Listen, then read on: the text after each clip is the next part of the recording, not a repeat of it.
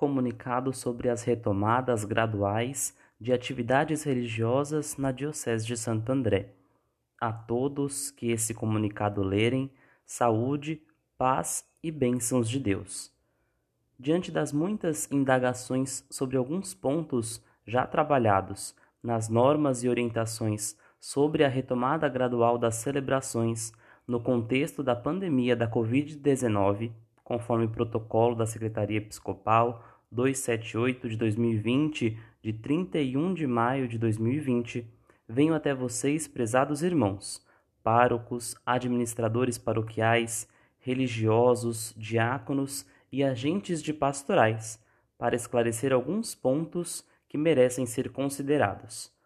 Após a realização, por meio virtual, de reunião da equipe de coordenação diocesana de pastoral, do Conselho Diocesano de Pastoral Ampliado, dia 3 de outubro de 2020, e dos coordenadores regionais, 6 de outubro de 2020, emitimos o presente comunicado com algumas orientações para toda a nossa Diocese. Primeira sessão sobre o sacramento do batismo. Reiteramos o contido nas normas e orientações para a retomada das celebrações, emitidas no dia 31 de maio de 2020, as quais orienta a retomada gradual das celebrações, incluindo a celebração do sacramento do batismo.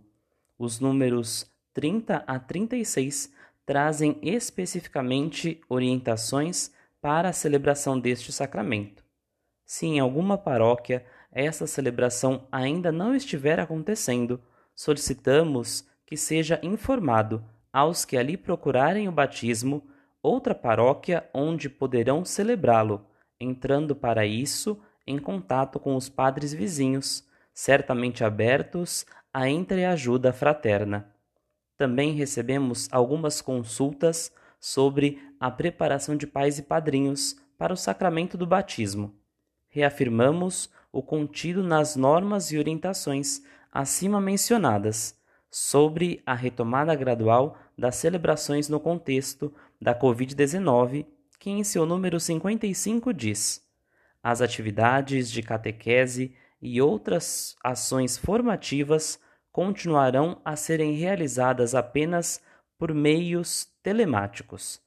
Caso essa modalidade de encontro não seja possível, o que sabemos é grande parte dos casos fica dispensada tal preparação até nova orientação. Segunda sessão sobre o sacramento da Crisma. Primeira, as celebrações do sacramento da Crisma serão retomadas gradualmente. Segunda, será elaborado um cronograma para a realização destas celebrações, que terão início em fevereiro de 2021 terceira deverão ser realizadas em pequenos grupos, respeitando todas as normas e orientações para a retomada das celebrações, emitidas no dia 31 de maio de 2020, especialmente nos números 38 a 40. Quarta, cada paróquia interessada em agendar a celebração deverá enviar até 30 de novembro de 2020 no e-mail da Secretaria Episcopal sec.episcopal@diocesesa.org.br as seguintes informações: o número de crismandos, jovens e adultos, se já concluíram o período de formação ou a data em que irão concluir, o local em que ocorrerá a celebração e o número possível de participantes do local, crismandos, padrinhos, pais e catequistas.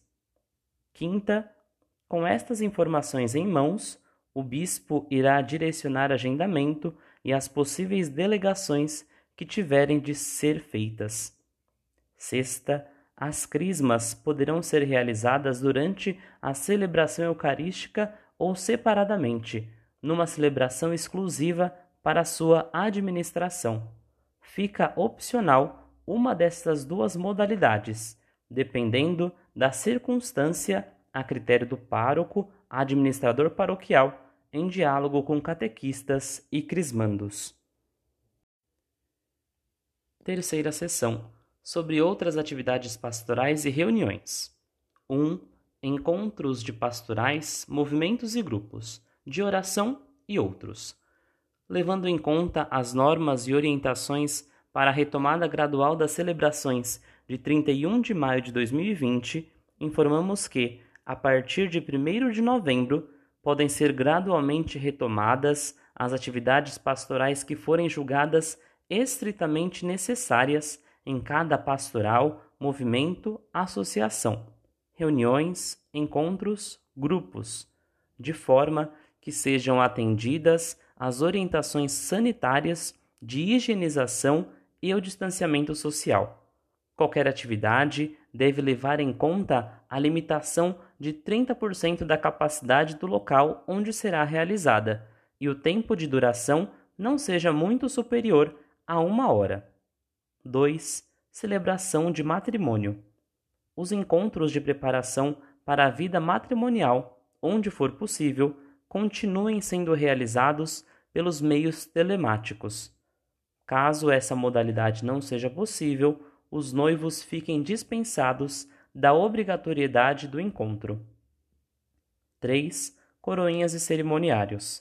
Reiteramos o contido no número 26 das normas e orientações de 31 de maio de 2020, cuja determinação é de que não haja aglomeração no presbitério e sacristias, limitando o número de pessoas ali presentes ao estritamente necessário e que o ministério dos cerimoniários e coroinhas continuem suspensos, isto para o bem deles e dos demais.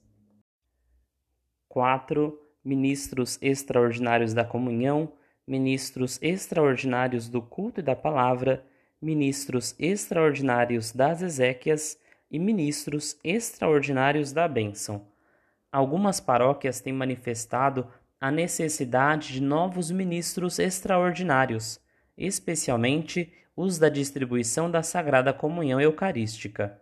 Muitos dos atuais ministros ainda não estão de volta em seu ministério, um bom número devido à pertença a grupo de risco, idade, etc.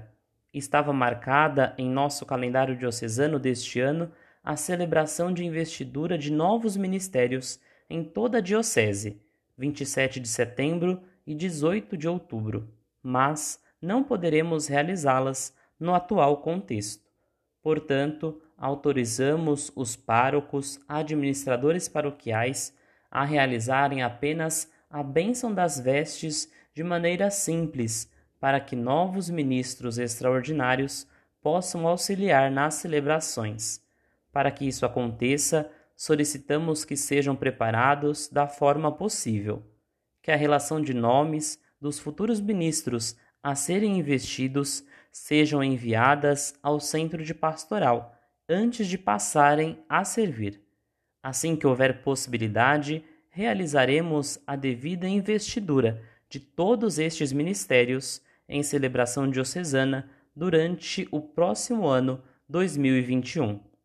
Recordo que o documento de Aparecida encoraja os leigos a participarem da vida pública, porém, para o bem do candidato e da comunidade, caso deseje candidatar-se o ministro extraordinário deve afastar-se do seu ministério durante o tempo da campanha, conforme subsídio formativo para ministérios extraordinários da Diocese de Santo André, página 34.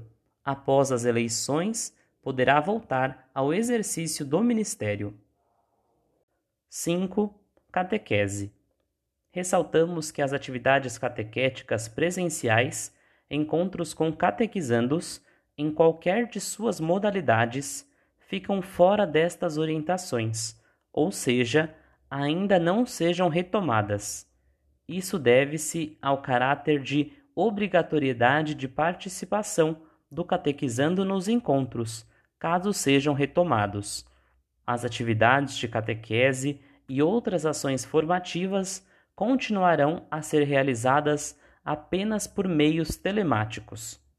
Outras atividades pastorais com crianças, adolescentes e jovens podem ser retomadas, pois a participação é opcional. Porém, devem observar todas as normas sanitárias já exaustivamente recomendadas. 6. Finados.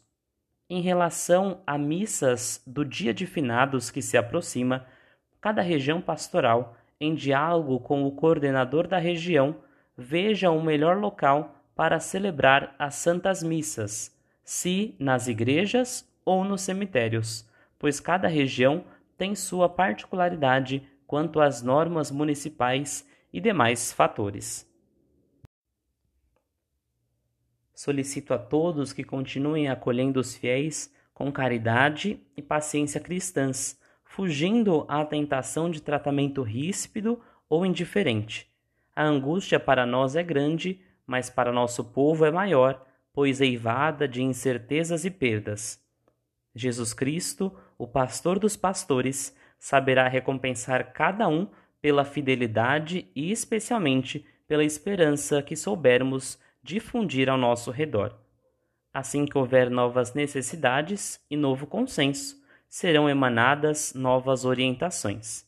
Grato pela atenção. Santo André, 6 de outubro de 2020, Dom Pedro Carlos Cipollini, Bispo de Santo André.